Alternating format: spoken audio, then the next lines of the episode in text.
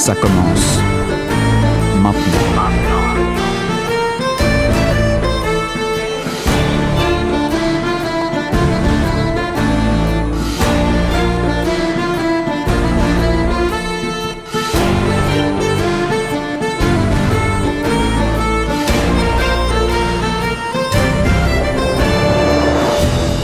Bonsoir à toutes et à tous, vous êtes bien sur Radio Alpa 107.3 FM Le Mans, radioalpa.com et vous écoutez La percée de l'histoire.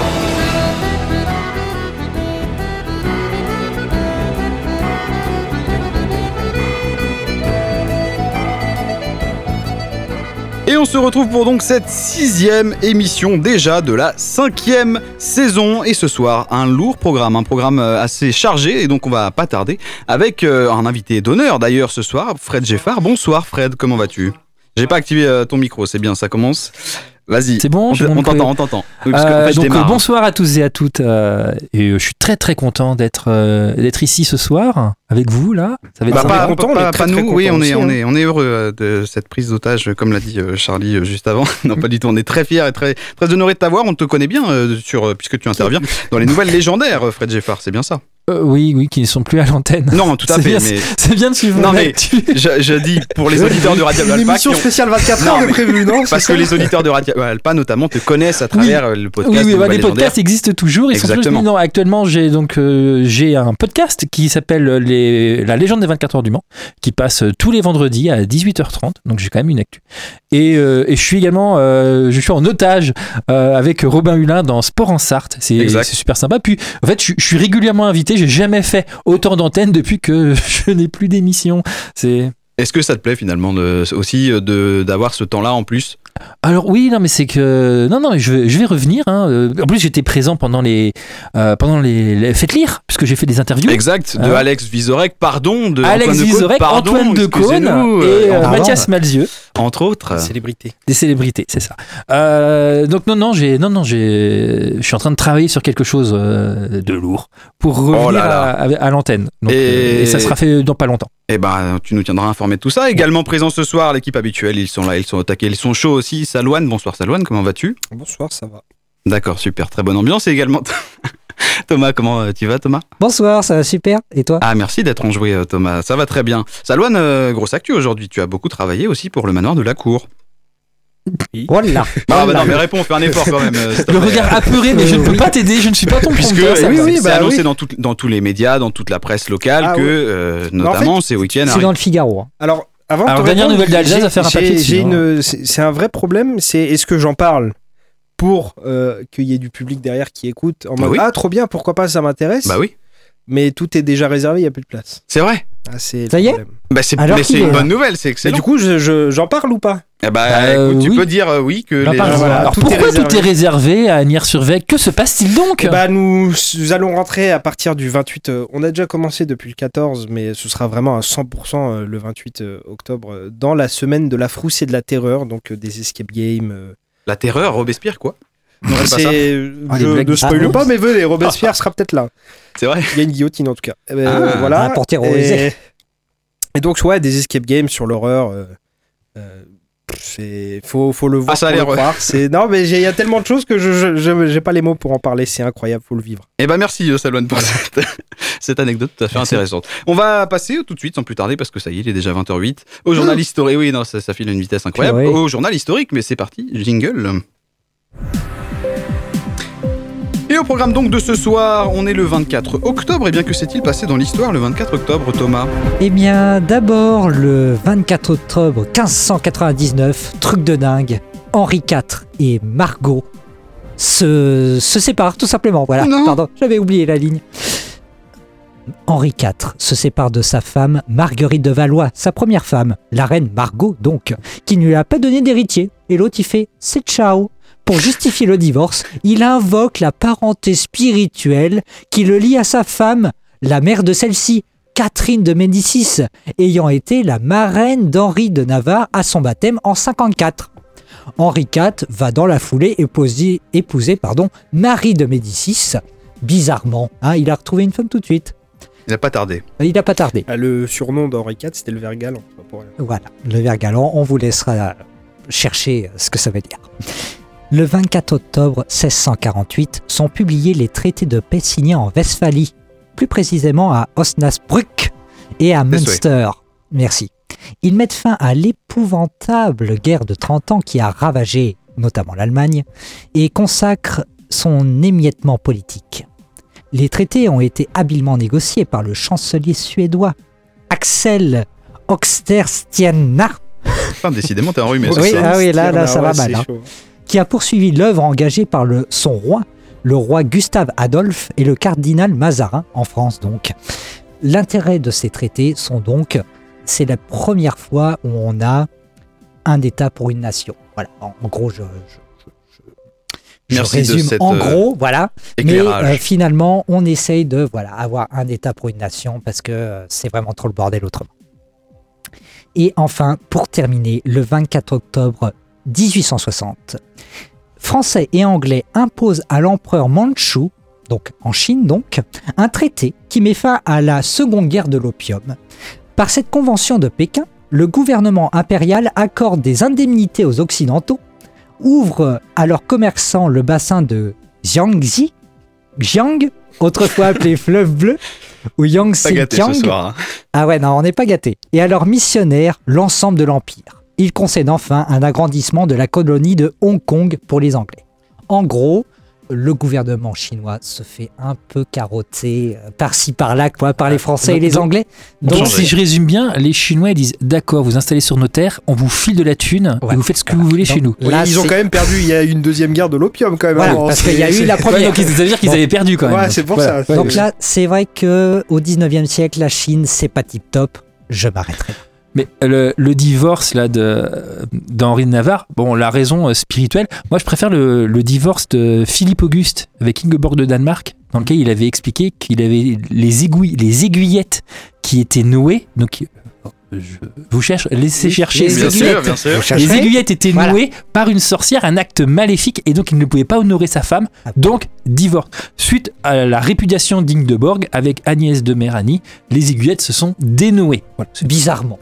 Par, Oh, euh, voilà. La magie. Eh ben, la magie, c'est la magie. c'est- Toute autre ambiance, mais les naissances et les décès, Salouane. Oui, aujourd'hui, alors on a une naissance, celle de Titus Flavius Domitien, Bien sûr. né le 24 octobre 51 à Rome, Bravo. et meurt dans la même ville le 18 septembre 96. Donc Domitien, fils de Vespasien, il succède à son frère Titus à la tête de l'Empire romain. C'est quelle dynastie ça? Les, C'est- Euh, les Flaviens. Oui, oui, oui. Pour- Oui, Julio dans la tête, mais rien à C'est voir. les Flaviens. Flavius, oui. Je, dis- je pose la question, j'ai pas la réponse en fait. Il je, sais. gouverna, je il- les connaissais. mais- il gouverna de façon autoritaire, il accélère la romanisation des provinces et fait rentrer des provinciaux au Sénat. Oui. Ce que César voulait faire euh, bien avant lui. Bref. Il n'a pas eu le temps. il organisa aussi une deuxième vague de répression contre les chrétiens, après celle de Néron en 64. Il dut également faire face à des soulèvements de l'aristocratie sénatoriale. Bref, il finit par être tué par un affranchi dans Ah, pour palais. changer, tiens. Voilà. Ah, ça Bon, change, les- quoi. il y a Ça pas- change. Ah, les empereurs romains me tu rapportent vois, du ménagite. À Hein. part Auguste, je crois qu'il n'y a pas beaucoup d'empereurs Ah, c'est romains qui sont morts de mort naturelle. hein, C'est. Bah après, euh, ils deviennent rares, disons. c'est- Oui. Le- Bref. voilà. Bref, voilà. Bon, bref. euh, C'est tout pour toi, ça pas. Oui. Ok, merci. Et euh, C'est la- tout, il n'y a pas de décès. Non, Ah bah, ouais, c'est fou. C'est fou. Et la, Tout le monde s'en fout, La, oui, 24. voilà. la fête du jour, euh, Thomas, on termine avec ça. Eh bien, c'est la fête des Florentins. Bonjour, Ah, Florentin, et bonne fête à toi. Bonne fête. Le saint du jour fut le premier abbé du monastère des Saints Apôtres à Arles. Il est mort en 553. Même la fête du jour est nulle. hein. C'est emmerdant, hein. Franchement c'est emmerdant. C'est même pas un saint qui a une mort Non, un peu dégueu non, et tout, euh, Ouais, coupé en deux par un burgonde et tout, un truc funky. C'est- Rien. Bon, bah, c'est Rien. un Florentin. Il est quoi. Eh bah super. Bon bah, Bah, Déception. merci. eh ben, on va marquer une première pause musicale juste après. Donc ce journal euh, historique un petit peu décevant. euh, Euh, C'est très décevant. Ouais. Voilà, on n'a pas la chance d'avoir tous les jours euh, des bons jours. Ça veut rien dire cette phrase, mais c'est pas très grave. On va marquer une première pause avec Good Time Jody Arch. C'est une pause musicale proposée par Thomas et on se retrouve juste après avec Fred qui va nous parler de, vous allez voir, Si. un, un De trésor. tout à fait particulier. Exactement. De trésor. Rennes Château. De Rennes le château. Rennes Château.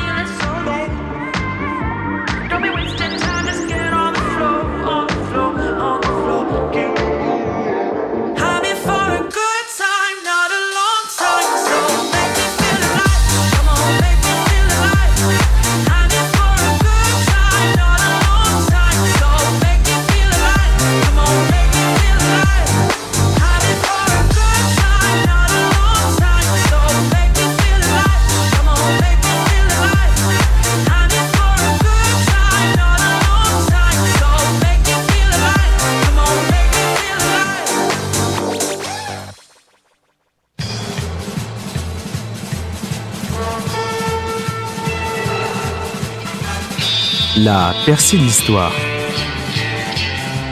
Tous les mardis, 20h, 21h, sur Radio Alpa.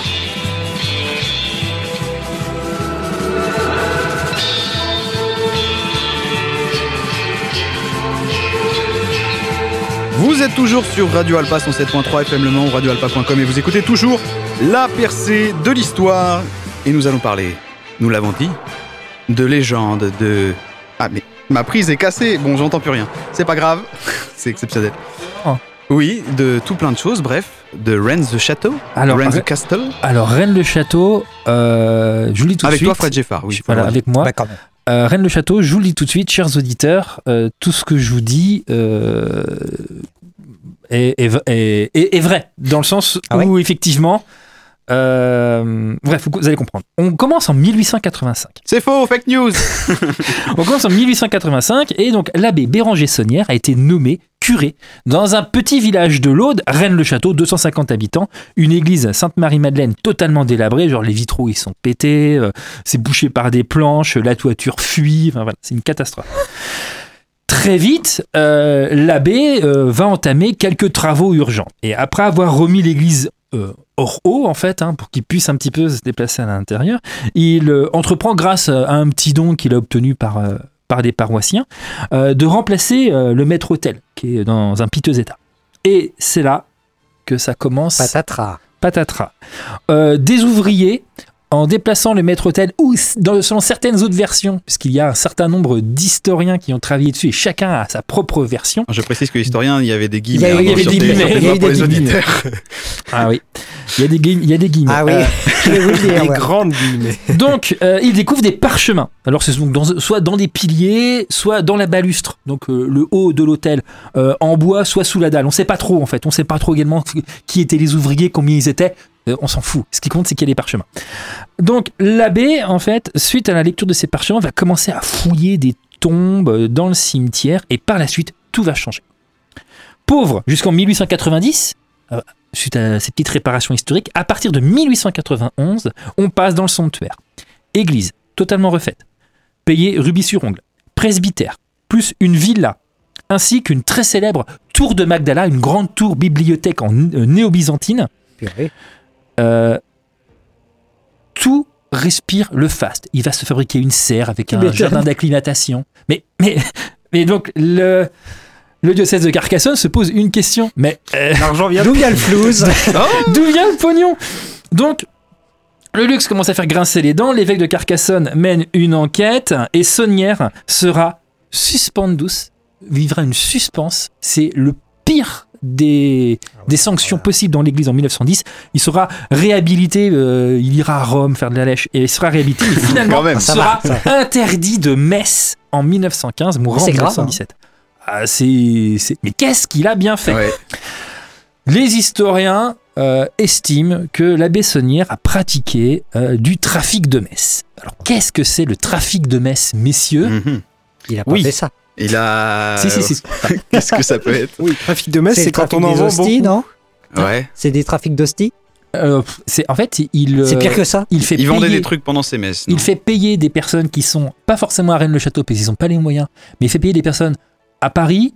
Euh, dans des endroits très riches que son frère était, euh, était un peu itinérant était également chanoine qui sera également banni en Ah, décidément, 1905 la dans un- famille. dans un journalier.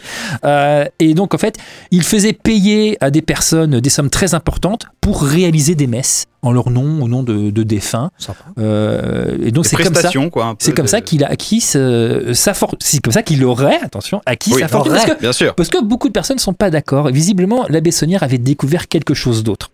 D'après euh, Noël Corbu, alors Noël Corbu n'est pas un historien de la Sorbonne, c'est un restaurateur qui a acheté euh, le, la villa après la mort de l'abbé Saunière pour en faire un hôtel-restaurant, donc le gars voilà, euh, crédible. Euh, il euh, déclare qu'il a trouvé le trésor euh, la raison hein, de la fortune euh, de Saunière, qui serait donc le trésor de Blanche de Castille, carrément, qu'elle aurait elle-même avec ses petites mains caché en 1249 dans l'église suite à la révolte des Pastoureaux, parce que son fils était parti en croisade. Pourquoi pas? Et là intervient dans les années 60 un personnage, je n'ai pas d'autre mot, euh, fascinant.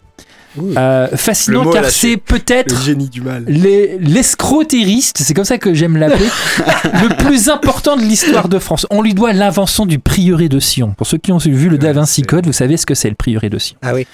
Pierre Plantard, dans euh, les dossiers d'Henri euh, Libonneau, avec Gérard de Cèdre, un, un- Gérard de Cèdre, pardon, pseudo-historien, ils écrivent L'Or de Rennes. Alors, pour Pierre Plantard, le trésor, il vient pas de Blanche de Cassis, il vient des Visigoths. Mhm. C'est- Carrément plus loin. Ben oui, parce que c'est le trésor d'Alaric, c'est le trésor qu'il a pris quand il a, quand il a pillé Rome. Mais oui. Pourquoi Bien pas sûr. Mais évidemment. Faisons Mais maintenant plaisir. qu'il le dit. Mais c'est- Et donc, c'est les parchemins, certes, il y a le trésor, il y a, la il, y a, il y a la maille, mais le vrai trésor, il est dans les parchemins. Parce que le vrai trésor, il y aurait un arbre généalogique. Cet arbre généalogique partirait de Dagobert II, donc un roi mérovingien qui Oui. est mort en C'est 679, le premier. Enfin, l'un des et premiers. qui, est, et, qui, et qui descendrait jusqu'à Pierre Plantard. Donc Pierre Plantard serait Ah oui. légitime à la couronne de France, qui sûr. descendrait des mérovingiens. Ah ouais. Excusez-nous, monsieur, Mais- pardon. On ira beaucoup plus loin, puisqu'en 1982, dans le livre La Lance Sacrée, qui se trouve à la FNAC, je tiens à le signaler, Bien. Pour les... Lincoln. Bayeux et Leaf font, euh, découvrent qu'en fait la chronologie descend peut-être jusqu'à Pierre Plantard, pourquoi pas. Mais la priori dessus. Alors, c'est des gros fans de Pierre Plantard, hein, parce que ils vont lui passer de la brosse à reluire à peu près sur tous les endroits du corps, vu que ils vont découvrir que la chronologie mérovingienne, certes, part de Dagobert jusqu'à Plantard, mais en fait, elle Ah remonte oui. Qui jusqu'au Le. jusqu'au Christ. Mais bien sûr, Ah, jusqu'à Jésus. Le véritable trésor de Rennes-le-Château n'est pas le trésor de Blanche de Cassis, slash Templier, slash, Slash euh, Visigoth, slash, slash que vous voulez, texte. hein, insérez merde. texte que vous voulez. Ah, il, il y a à l'intérieur de l'église le Graal. Oh, oui. Ah oui, donc c'est ça. là, Alors, ça vaut le coup, là. Je suis désolé, mais pour un office de tourisme, euh, pff, c'est du, c'est du Venez voir le Graal. Ah bah alors là, Si vous allez à Là, c'est du Rennes-le-Château et que vous, vous, vous traînez dans euh, l'office du tourisme, vous ne verrez pas l'excellent livre de l'historien David Rossoni, la pseudo-histoire décodée, l'histoire de Rennes-le-Château, que Nini. non, non, bah vous non. verrez plutôt des livres de Gérard de Sède, lors de Rennes, euh, d'un abbé qui avait découvert des cromlechs euh, plus ou moins moisis euh, qui traîneraient dans le coin, des livres sur Bugarac, au site ovniesque avec Sylvain Durif, le Christ cosmique, Ah bah Bien oui. sûr. euh, personnage trésor, haut en couleur de YouTube. On a ici à Rennes-le-Château, euh, j'espère que cette histoire vous a plus ou moins plu, les bases qui serviront d'éléments à Dan Brown pour écrire le Da Vinci Code. On a tout, le prieuré de Sion, le Graal, le trésor, le château, d'ailleurs ça se passe à Rennes-le-Château. Il faut quand même savoir qu'à la sortie du Da Vinci Code en 1996, euh, Lincoln, euh, l'auteur de la lance sacrée, donc un journaliste historien, encore une fois, avec tellement de guillemets, à mon avis, que mes bras sont trop petits, a porté plainte contre Dan Brown pour plagiat. Oh là là. Ça, Ma question est étrange, c'est le gars, il est historien, journaliste, il fait une révélation. Dan Brown, qui est romancier, s'inspire d'une matière pour réaliser un roman. Il n'y a pas de problème. Mais comment est-ce qu'un journaliste pourrait porter plainte pour plagiat? Ce qui veut dire, au terme de la ju- justice, que pour lui, l'écrit La Lance Sacrée serait donc une fiction. Ah oui. Et que Oui. par extension, Pierre, Plan- alors Pierre Plantard, euh, il a avoué que c'était une fiction parce qu'à un moment donné, à force de faire le, de faire le zazou, il a été un petit peu inquiété. Euh, ben non, mais à force de déclarer Bah qu'il oui, du pognon à droite à gauche, il a plus été moins mouillé dans des affaires de France-Afrique, dont l'affaire Péchinet. Oh et la DGSE s'est penchée sur lui. Et là, Plantard a dit non, non, mais arrêtez, j'étais juste bon, un les gars. Je rigole, je rigole. Voilà, parce que ça, il avait, il a, Plantard a été très, très, très, très loin dans, dans la mystification.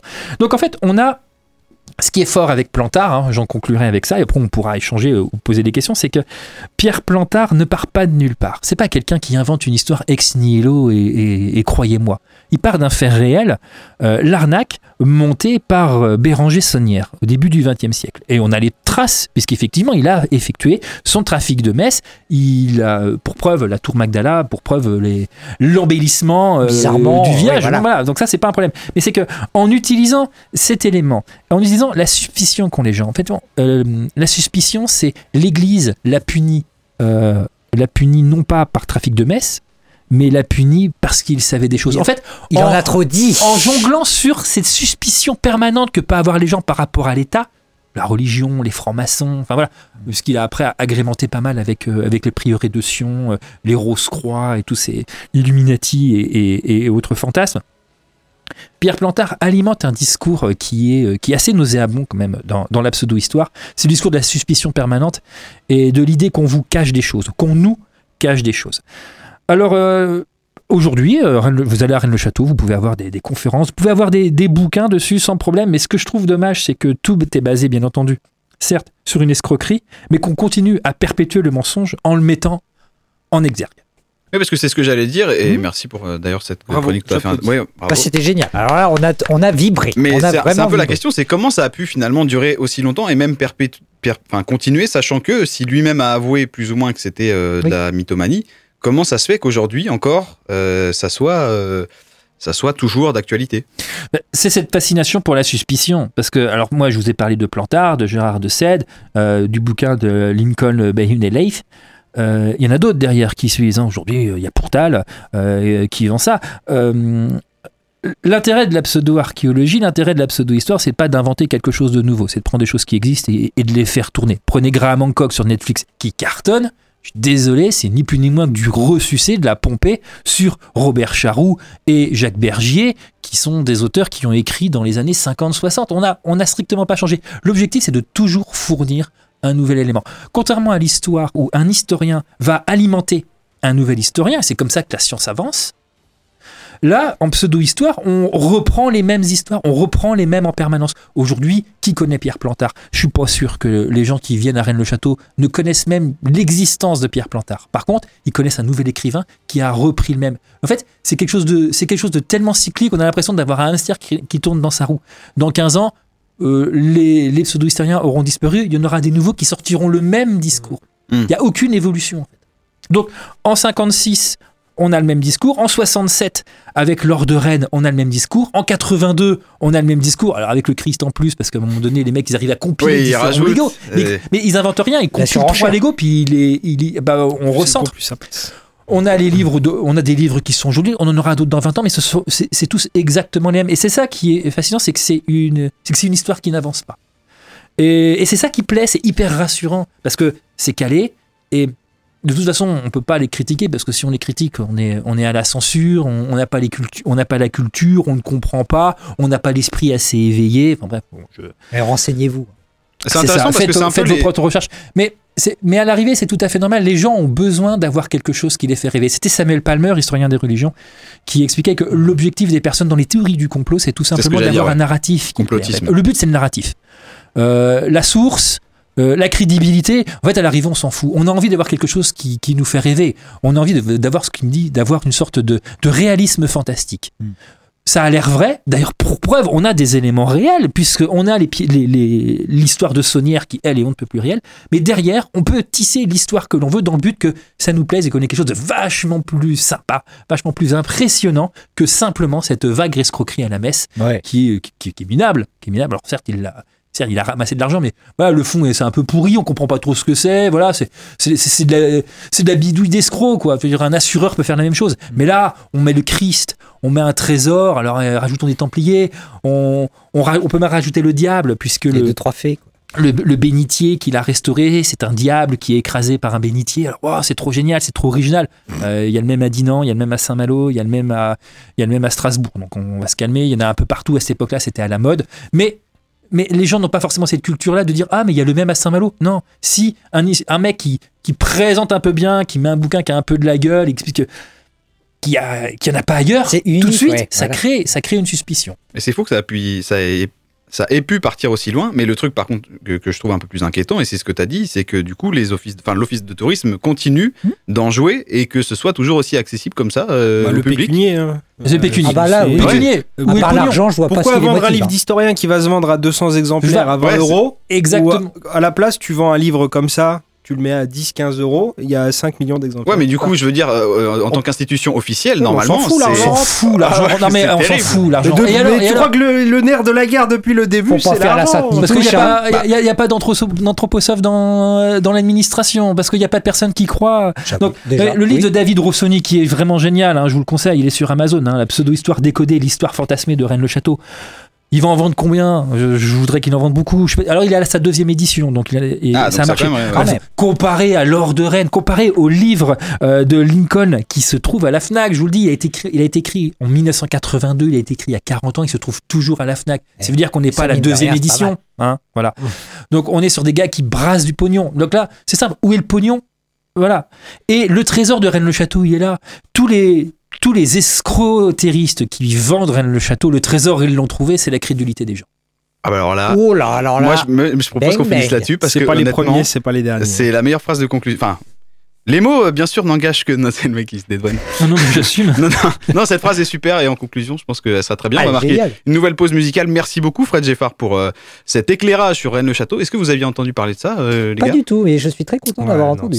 N'hésitez pas à nous dire dans les, dans Dans les les, commentaires. enfin, Dans les les commentaires. Il n'y a pas de live Twitch, mais sur euh, les réseaux sociaux, si vous, vous connaissiez l'histoire, si vous- ça vous a euh, inspiré, si vous aviez des, des choses à nous faire partager aussi. Peut-être que vous avez trouvé vous-même le château, de, le, Voir trésor, le trésor. le trésor de Si Rennes vous le voulez débattre, Donc si vous l'avez trouvé, que vous avez connu pas. le, Christ parfois. Exactement. N'hésitez pas. Si vous êtes descendant vous-même direct du Christ, eh bien n'hésitez pas à nous envoyer un message sur nos réseaux Ou nous appeler hein, directement. ou à nous On appeler sera bien, bien sûr en antenne. Euh, on va marquer une nouvelle pause musicale.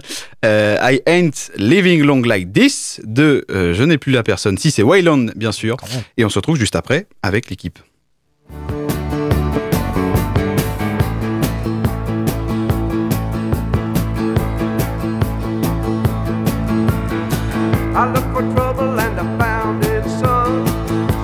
The barrel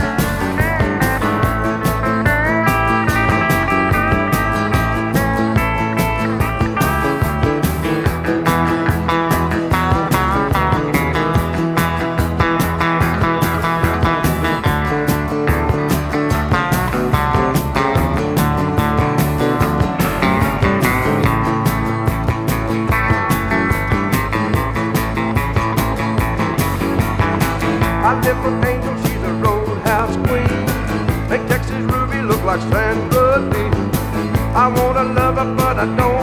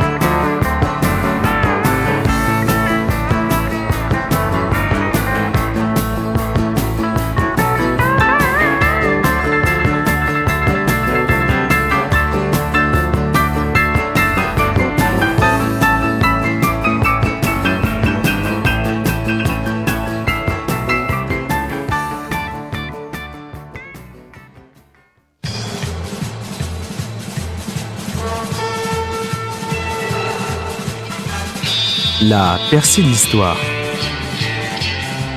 Tous les mardis, 20h, 21h, sur Radio Alpa.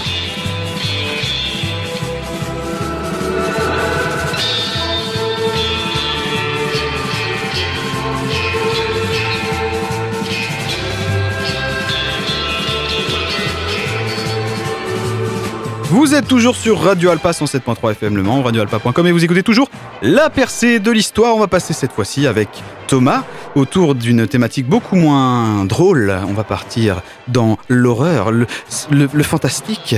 Eh oui, tout à fait, parce que là, bientôt nous sommes à Halloween, la Halloween. fameuse fête de l'horreur des fantômes, qui vient d'abord, pour ceux qui ne le savaient pas, d'Irlande, figurez-vous. C'est vraiment une fête où on est là pour chasser les esprits mauvais.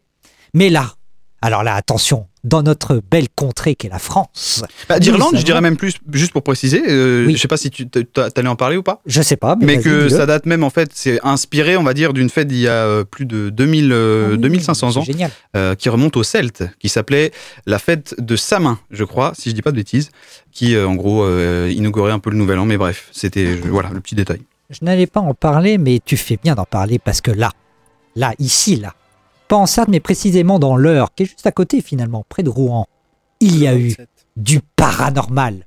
L'heure à côté de Rouen? Euh, Évreux, c'est- évreux. Évreux. Ah, c'est Évreux. Oui, parce que Rouen, c'est la scène. Bah, Vous êtes bien sur l'émission spéciale Ouais, géographie. Ah oui, alors attention. Le dessous des cartes, c'est Le bien dessous nous. des cartes Le- ce le soir. Nous, dessous c'est la- le tous en tout. On est, on, Le- on est le vraiment dessous de la spécial. carte. qui fait le dessous des cartes. le dessous de la carte. Et donc, nous sommes près de Gaillon. Dans l'heure, donc, à côté d'Évreux, où là, pendant deux ans, une famille a vécu avec des fantômes. Anaïs et Florent, c'est leur nom, ont cohabité dans leur maison près de Gaillon, donc, avec des phénomènes paranormaux. Il a fallu l'intervention d'un médium pour que l'affaire s'arrête. Recontextualisons. Pierre Planta. Voilà. En s'installant dans les environs de Gaillon, qui, se- qui est toujours dans l'heure, figurez-vous. En mars 2020, Florent et Anaïs n'imaginaient pas se retrouver dans une histoire paranormale. Alors, euh, ces messieurs-dames euh, achètent une maison, s'endettent sur 25 ans. Bon, jusque-là, tout va très bien. Et là, le confinement arrive. Et les premières manifestations paranormales ont lieu en janvier 2021, donc après les deux confinements de 2020. Tiens, tiens, tiens. Parce que le fantôme était confiné ailleurs. Une vraie question. Bizarrement, le fantôme était confiné dans la maison. Ah. Toutes les nuits, nous dit Florent, toutes les nuits, j'étais réveillé en sursaut à 2h20 exactement, avec la sensation de me faire pousser. Il y avait une présence. Trois petits points. Plus sa femme qui prend toute la place dans le lit. Ah. Bref. Et ce n'est pas tout. Alors que justement, le système électrique de la maison a été rénové, les ampoules de la maison se mettaient à clignoter. Tiens, Attention. C'est vrai que des électriciens qui font mal leur Oh boulot, là, ça arrive tellement pas souvent. Non, non, c'est le fantôme. Et même que la voiture tombait en panne à répétition sans que l'on Ah, les mécaniciens pourquoi. aussi. eh. Ah bah je dois avoir un fantôme alors. Si. Bah ouais, voilà. bah, oui, t'as une visa de notre côté. Il y a des fantômes dans les visas après 200 000 km. Mais là, vous allez me dire, ouais, non, mais Thomas, t'exagères. Thomas, t'exagères. Non, non, non, non, non. Parce que bizarrement, tous ces événements, et je mets des guillemets à événements, se produisaient tous les soirs pendant les trois premiers mois de l'année. C'est tout. Ah, Ah, ah. c'est tout. Parce qu'autrement, on était, tout va bien. Bizarrement. Donc, en Le fait, fantôme avait une résidence secondaire à ça. Rouen, effectivement. Et après, il revenait. Parce que Anaïs, donc qui est la compagne de Florent, était plus sensible aux phénomènes paranormaux. Et donc elle savait quand est-ce que ça produisait. Ah Parce que oui. Florent, n'y voyait que du feu, à part les 2h20 du matin. Bon. Et là, passé le mois de mars, les phénomènes étranges se calment, bizarrement. Le couple ne cherche pas plus d'explications et se dit tiens, bon, c'était un mauvais rêve. J'avais euh, pris mes médicaments euh, mal comme il faut. Enfin, bref. Et le cours de la vie reprend euh, trop bien, quoi. Sauf que, Oh non. ah bah, un an plus tard, début 2022, qu'est-ce qui y arrive? Bah, ça recommence. Ça Eh ben, recommence. On ça est- Les recommence. trois premiers mois de l'année, le fantôme revient. De nouveau, et là je cite encore Florent, qui a l'air terrorisé. De nouveau, j'avais cette sensation et ces réveils brutaux en pleine nuit. Ça a duré pendant trois semaines, encore une fois trois semaines, jusqu'à ces fameuses nuits de fin janvier. Ah, Et Que s'est-il passé cette fameuse nuit de Ben, je Rennes-le-Château. content que tu le titres, Fred. je me suis réveillé en sursaut parce que j'entendais du bruit venant de la salle de bain. Les portes des placards claquaient, les tiroirs s'ouvraient et se refermaient brutalement. J'ai alors couru, pensant que c'était les chats qui se battaient. Il y avait pas. Je suis arrivé dans le salon. Alors, alors il nous dit que c'était dans la salle de bain. Et Pourquoi il est pas arri- pas allé dans la salle de bain? J'ai couru. Il arrive dans le salon. Bref. Ouais. Ils étaient calmes et immobiles, alors que, quand ils font des bêtises, ils partent en courant. J'arrive dans la salle de bain, ça y est. Ah, ça y est. Et là, Canaïs avait rangé le fond, le fond en comble la veille. Donc, c'est-à-dire qu'il n'y avait pas de, de, Oui, il y avait rien. de crème Nivea qui pouvait euh, battre le, le, le tiroir. Non. Par En fait, le, le- le fantôme se lave, c'est tout. Et là, tout était ouvert sans dessus-dessous. Incompréhensible. Bien évidemment, Anaïs, le lendemain, qu'est-ce qu'elle décide de faire? Bah, elle appelle la médium. Non Ah bon non. Elle décide de poster un appel à l'aide sur les réseaux sociaux. Non, bah oui. Ma maison est À hantée. l'aide Mais voilà Eh, Est-ce que sur Doctissimo ils peuvent donner une solution? Mais voilà, c'est un peu ça, quoi. Bah, Que on- faire? On reprend du Prozac Et elle a dit, mais, mais qu'est-ce qu'on peut faire, quoi? Mais euh, help me, quoi. Et son message Limiter la drogue. a rencontré un écho inattendu, bizarrement. Ça a beaucoup tourné, certains se moquaient, évidemment. Oh, Haha. les, les- euh, les coquins. Comment se fait-il donc Les coquins. Les fifous, j'ai envie de dire. Et il disait qu'on a eu surtout une centaine de messages de personnes qui se proposaient de nous venir en aide. Ah. Mais il a fallu faire le tri, bien évidemment, parce qu'entre les charlots et Ah, tout ça. votre, euh, le fantôme était dans le canapé, on va vous en Voilà. débarrasser. Et finalement, malheureusement, on n'a pas encore élucidé cette affaire et la maison est encore hantée. Ah, donc en 2023, on sait pas si euh, début d'année. Bah, ça on va verra en janvier. Ils sont revenus du coup. euh, Bah, c'est déjà passé, janvier 2023. 2022 et janvier 2023. On ne sait Mais t'as t'as dit qu'il y avait un médium qui était venu? Oui, parce qu'à la fin, quand même, Ah, il y a Ah eu bah. un médium. Voilà, Bah, j'ai- je l'ai fait un peu courte, mais il y a eu un sociaux, médium Il y a un gars, il s'est dit, il y a peut-être un truc à faire. Voilà. qui a fait un nettoyage spirituel. ah de et ça a marché. maison. Il, il remet aussi des puces dans Bah, les super. PS4. hein. Il Ah, change les ampoules. Voilà. Euh, le monsieur s'appelle tout. Frabel, médium de 39 ans, installé à Haï. Donc il a fait un nettoyage spirituel dans la maison, dans la maison plutôt. Je le cite, je viens en aide chaque année à une petite dizaine de personnes qui ont des problèmes d'ordre spirituel. J'interviens partout en France. Dizaines de personnes chaque année, ça, Voilà. ça doit bien payer parce que. Bah visiblement. Généralement, côté, hein. et Ouais, je vais te dire le prix. Ah. Généralement, ça se fait par du bouche à oreille. Dans le cas d'Anaïs et Florent, des personnes qui m'ont consulté m'ont signalé leur cas et je les ai contactés. Donc vraiment du Mhm. bouche à oreille. On a d'abord échangé par téléphone, puis comme à chaque fois, je me suis rendu sur place. Je ne travaille jamais à distance. Ah, encore heureux, j'ai envie de dire. Distanciel, ouais, ouais. Euh, alors, je que les sens ma- là. alors que les marabouts africains, eux, ils font tout par distance. Comme Ouais, quoi, c'est Ouais. vrai. c'est pas la même école. Donc C'est finalement, différentes formations, Le ouais. niveau est au-dessus. la fin de l'histoire. Ah oui, oui, on veut la fin de l'histoire. Pendant neuf jours, après l'intervention de Frabel, Anaïs a répété les gestes qu'il lui a indiqués par le médium afin d'éviter le, le retour du fantôme. Et rassurés, Anaïs et Florent envisagent la rénovation de leur maison, encore une fois, sans avoir à affronter les esprits, parce qu'ils sont partis mystérieusement. Ah, donc ça a marché. Donc finalement, je vous avais dit qu'on ne savait pas trop, mais j'ai menti. Finalement, tout va bien. Euh, les esprits sont partis miraculeusement, c'est super. Et Anaïs nous dit on va prendre soin de la maison et y redonner de la vie. Et voilà, on s'arrête là. Merci beaucoup. Ouais, on aura. T'avais une Moi, histoire euh, sur le Mans, Juste mais. un tout petit truc. Vas-y, Il y a une association en Mayenne qui s'est fondée. en Mayenne. Voilà. Et c'est des chasseurs de paranormal. Et en fait, il y a un, un- un monsieur de l'association qui nous dit bon, bah, 9, fois, 9 fois sur 10, ça s'explique tout à fait naturellement. Et les pseudomédiums que vous faites, que vous faites pardon, intervenir chez vous, parce que nous, nous sommes une association à but non lucratif, mais les médiums que vous faites venir chez vous, ils vous facturent à peu près, pour certains, 800 euros la séance. Donc, je t'avoue que Fradel, là, Eh bien, eh bah, j'annonce ce soir que dès demain, je Voilà. deviens médium. Euh, c'est Ouais. parti, je vais. Donc si vous avez besoin En tout cas, c'est très pas. bien cette associ- association mayonnaise. Oui, Euh, alors je vais te dire le nom, comme vas-y, ça vous le saurez. nom, je note. Euh, alors, il s'appelle Paranormal Exploration France. Ah oui, en plus. Et Ah, il mène des enquêtes pour aider les particuliers à trouver des réponses, qu'elles soient paranormales ou non. donc. Non, mais Ils sont justement- récents, ils ont été créés il y a pas longtemps. Parce que pour Oui. le coup, c'est intéressant de- d'enquêter sur le paranormal avec un esprit critique. Donc euh, Bah là-dessus, oui. j'applaudis dès demain. Justement. Oui. Mais euh, euh, j'imaginais un truc euh, Le Mans, genre les sœurs Papin, un truc un peu gore et tout. Bah, les sœurs papa, en fait, on en avait parlé l'année dernière, donc je voulais pas faire une Dans tous les ans, les sœurs Papin. Mais c'est vrai qu'on pourrait, on Mais c'est faire gore. ça. On pourrait faire ça. Eh bien, tout à fait. Et on va marquer une dernière pause musicale avant de passer à toi, euh, Salouane. On va parler histoire. Et on va parler évidemment à la fois histoire, mais actualité. On va Eh parler oui. de Gaza. À tout de suite. On écoute Sublime What I Got. C'est euh, eh ben, ta musique, euh, Salouane. Sublime. Oui, c'est ta musique. À tout de suite.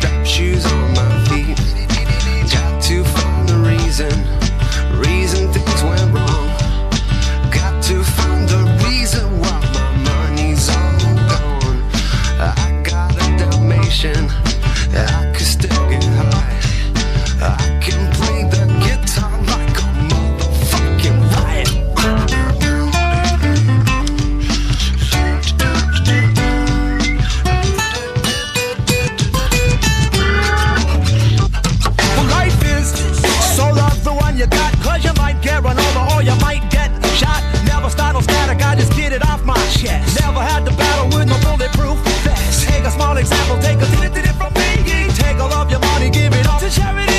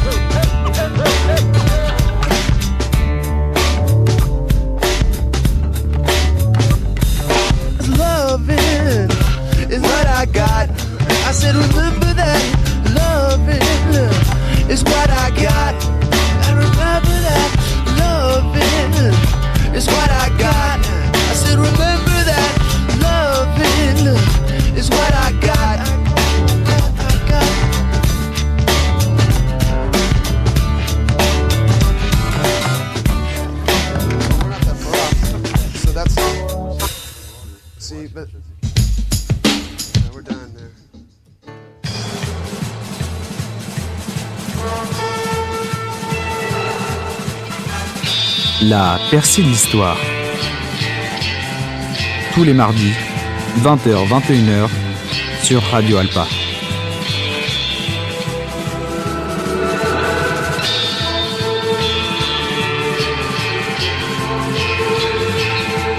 Vous êtes toujours sur Radio Alpa 107.3 FM Le radioalpa.com et vous écoutez toujours la percée de l'histoire. On va terminer cette émission avec euh, ta petite chronique, Salouane.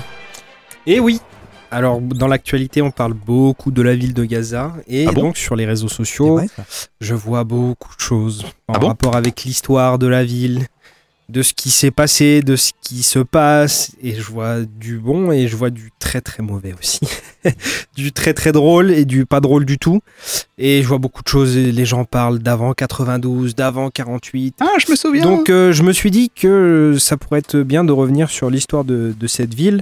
Eh ben, c'est parti. Et, euh, et j'ai choisi une période que je maîtrise euh, plutôt bien, je vais pas non plus. euh, je maîtrise assez et qui me plaît beaucoup, c'est le Moyen Âge, donc le 12e, 13e siècle. Donc on va revenir sur l'histoire de Gaza. On vous écoute. des croisades. On vous écoute, Pierre Plantard, allez-y.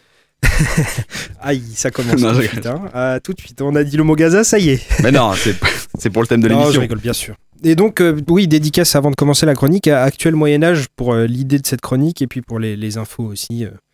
Ouais, très important Merci. à suivre euh, parce qu'il y a souvent Oui, des bons et trucs. acheter leur livre, là, pour le coup, Ouais, c'est ouais. pas de, de l'escrotérisme, c'est vraiment un, un- Plutôt un- sérieux. un livre incroyable à lire. Ils font beaucoup de parallèles entre le Moyen-Âge et l'époque actuelle. Et c'est- c'est c'est marrant, c'est intéressant, c'est vraiment C'est ludique. En plus. Donc, quand les croisés arrivent en, en Orient, donc en 1099, Gaza est une petite ville en partie détruite, mais avec une ville haute qui est toujours habitée. Donc la ville, elle est en partie détruite, elle est dans cet état parce qu'en fait, elle est euh, le lieu d'un conflit de guerre euh, entre tous les pouvoirs musulmans qu'il y a autour. Donc on- il y a les Fatimides, on passe de chiites aux sunnites. euh, bref, il y a 15 ou 20 ans de guerre qui font que cette ville de Gaza est déjà en partie détruite à la fin du, du XIe siècle. Donc en 1148, le roi de Jérusalem, donc Baudouin III, décide de conquérir Ascalon. C'est une grande ville qui elle aussi est dans l'actualité, qui euh, est euh, située sur le littoral. En fait, c'est juste au nord de Gaza. juste au nord de Gaza. Ouais, c'est ça. C'est une grande, euh, une ville qui est plus grande que Gaza. À côté de Rouen, je crois. c'est dans le Dans 27. l'heure. Et donc, cette ville-là, elle est importante parce que c'est, euh, si on prend Ascalon, c'est après une autoroute directe vers l'Égypte. Et donc, euh, si on prend l'Égypte, eh ben, c'est, pardon, c'est une autoroute directe vers le Sinaï et après vers l'Égypte. Donc, et donc, pour prendre l'Égypte, il faut prendre Ascalon, c'est la première étape. Mais pour prendre Ascalon, il faut d'abord venir à bout de ces fortifications et donc il faut faire un siège. Sauf que faire le siège d'une ville, quand on arrive, dans le cas là des croisés, dans un territoire où on est en minorité numérique, on a euh, des forces armées, on vient de traverser la moitié de la Méditerranée, on n'est pas, c'est pas des conditions idéales pour faire un siège, pardon. Donc les Latins, qui sont installés maintenant dans les États latins d'Orient, ils vont donc décider de construire plusieurs petites euh, euh, cités, citadelles, châteaux, places fortes autour de la ville d'Ascalon. Donc on a par exemple Mirabel, le Castel Arnul, Ibelin, Blanchegarde, et la ville de Gaza aussi va rejoindre ce système qui va permettre le siège de la ville d'Ascalon. Et ils vont décider donc de fortifier la ville de Gaza. Ils vont reconstruire la ville, mais pas tout entière. Parce que c'est, comme je viens de le dire, c'est impossible. Ils sont trop, ils sont pas assez nombreux. Il y a trop de choses à faire, etc. Donc ils vont se concentrer sur un lieu qui s'appelle la forteresse.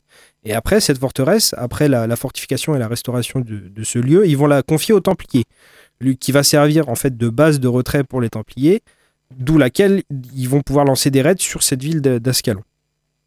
Et donc pour reconstruire cette forteresse, on va utiliser ce qu'on a sur place. On va pas aller chercher, euh, on va pas ramener pardon avec soi euh, les matériaux de construction. Donc on va réutiliser ce qu'il y a autour, donc des ruines antiques romaines, byzantines, euh, un peu de grec aussi. Donc on, et, parmi les, choses qui vont être construites, on euh, les, Templiers vont construire une grande église, la, plus grande église de la ville, qui deviendra après leur départ la grande mosquée de la ville, qui malheureusement a été détruite et rasée de la carte pendant les, les bombardements de la semaine dernière. Ça y est, c'est fini C'est Ah oui. une mosquée du XIIe siècle qui est partie. Mais il y a beaucoup de monuments qui Ah, sont, beaucoup, sauté oui, comme ça depuis, depuis longtemps. L'église ouais. Porphyre du Ouais, ouais. 7e, euh, une église byzantine avec beaucoup de trucs, bref. C'est le. le, le, le- Bah, voilà. Ascalon tombe, euh, donc la ville, cette ville importante, finit par tomber en 1154. Et donc, comme je l'ai dit précédemment, ça ouvre du coup l'autoroute vers le Sinaï et vers l'Égypte. Bah voilà, tous les conflits vont se déplacer en Égypte, ce qui permet un développement de la ville de Gaza, parce que situation plus tranquille, donc développement économique, développement urbain, plus de monde arrive dans la ville, plus de monde euh, vive dans cette ville.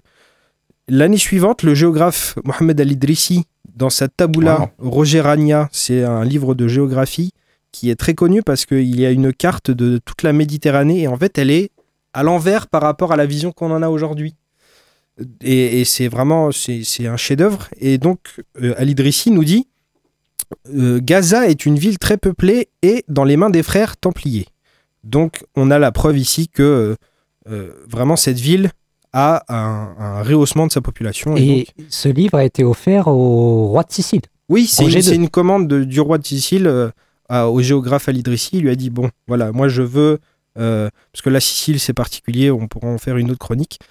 Mais euh, c'est assez particulier. Il lui a demandé là, il lui a passé commande et du coup, euh, le géographe Al-Idrissi Ouais, lui a fait ce livre. En, 1104 en 1191, oui, Saladin, donc on est en plein dans la deuxième croisade, il a repris Jérusalem, il arrive à Gaza et il décide de retirer toutes les fortifications.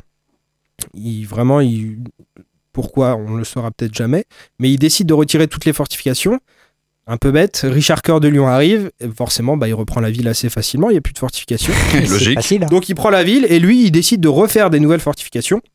Mais deux ans plus tard, donc en 1193, Cœur de Lion et Saladin y signent un traité et les villes de Gaza et d'Ascalon retournent dans les mains des musulmans. Et donc les fortifications restent dans l'état dans lequel elles sont, donc deux ans après leur euh, début de reconstruction. Et euh, Saladin décide de ne pas continuer les reconstructions. Il va laisser les, les- les fortifications en- dans l'état dans lequel il l'a Ouais, trouvé. en plein travaux finalement. C'est ça. En 1260, les Mongols menés par Rolako Khan prennent la ville et la pillent. Mais quelques semaines après, c'est les Mamelouks qui la prennent. De nouveau, Gaza est restaurée. On refait une ville qui était très abîmée après le passage des Mongols. En 1294, la ville est détruite par un tremblement de terre. Les Mamelouks reconstruisent jusqu'à une nouvelle invasion mongole en 1299. En 1300, un géographe syrien vante la richesse et la beauté de la ville. Il dit, je cite, un oasis de soie verte au milieu du désert. Donc en 1299, complètement détruite, en 1300, reconstruite. C'est un peu toujours la même. C'est toujours ouais. la même Mm. histoire. On le voit bien dans l'histoire, du coup, dans, entre, dans ces deux siècles-là, du 12e au 13e siècle. Euh, la simple. ville de Gaza, c'est construction, destruction, reconstruction. Donc au fil de l'époque, c'est un point stratégique, mais Gaza a toujours su euh, se relever pour, euh, en tout cas pour ce qui est bâtiment, architecture, etc. C'est assez simple. On peut reconstruire un bâtiment, une église, une mosquée, des fortifications, mais on peut pas redonner vie à ceux qui meurent, que ce soit sous les lames euh, des épées ou des lances au Moyen Âge ou sous les bombes d'aujourd'hui. Voilà. Merci, beau- merci beaucoup, euh, Salon, pour cette euh, belle chronique. On adresse Superbe. évidemment nos pensées à tous euh, les civils euh, israéliens et palestiniens, évidemment, qui sont décédés ces dernières semaines. Et évidemment, on espère la, la fin de ce conflit le plus rapidement possible. Merci beaucoup, Salouane. Merci à toutes et à tous. Il est temps pour nous de conclure. Merci également, Fred Geffard, pour cette chronique exceptionnelle sur El Château. On espère que ta sécurité n'est pas menacée. Non, Vivement la prochaine, vivement la prochaine. À la prochaine, alors, prochaine vacances, hein, j'avais proposé de, qu'on parle d'ovni nazi. Et ben voilà. On vous laisse sur votre fin. On se retrouve donc euh, pas la semaine prochaine parce que, euh, en tout cas, a priori, on, on vous tiendra au courant sur les réseaux, mais on se retrouve dans, dans tous les cas dans deux semaines. Donc, excellente soirée à vous. À très vite. Salut. Au revoir. Bientôt.